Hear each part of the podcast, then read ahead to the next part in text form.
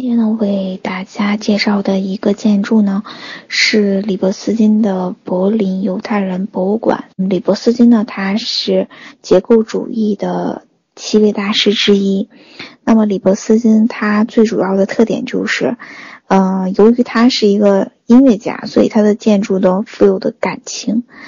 嗯，在这个犹太人博物馆里面呢，他在这个里面呢，也是把这个建筑和这个感情融入在一起。博物馆建筑跟这个学音乐有一点相像哈，它是需要这种起承转合的，也就是说它是需要有一个呃序列感的。所以呢，在做这个建筑的时候，我们在游览这个建筑的时候，会有一种像是在呃游览这种。乐章的感觉。人博物馆位于这个柏林，呃，德国人呢为了呃表示勿忘历史的这个呃决心，所以呢为这个犹太人修建了这个大屠杀的纪念馆。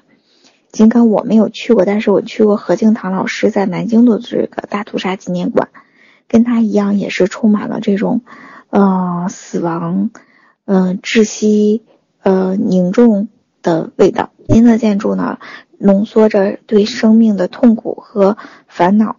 呃，连续，大家可以看，它这个里面都是用的是这种连续的锐角曲折，以及幅宽被强制的长方形的这个建筑，像具有生命的一种满腹痛苦的表情，孕育着不满和反抗的危机。它这个博物馆呢，是位于一个。嗯，非常长条形的一个呃建筑上面，走进这个博物馆呢，就好像走进了一个大迷宫。它的设计呢，就是让人们强迫的面对过去。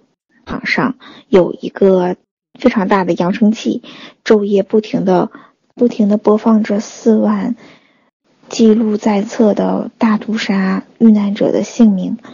而在广场地下还有一个特别的资料中心，为前馆参观的人们做服务。反复的锐角曲折和幅宽被强制的长方形的建筑，像具有生命一样的满腹痛苦的表情，孕育着不满和反抗，令人深感不快。这个里面呢，也具有这个结构主义的特点。那他里伯斯金在这个里面呢？运用这种离散游离的处理手法，形成了贯穿这座博物馆整体的不连续的空间。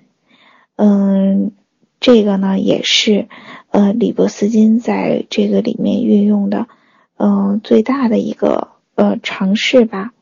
那么他的这种追求呢，也使这个嗯建筑师成为了人们所知道的音乐家、艺术家。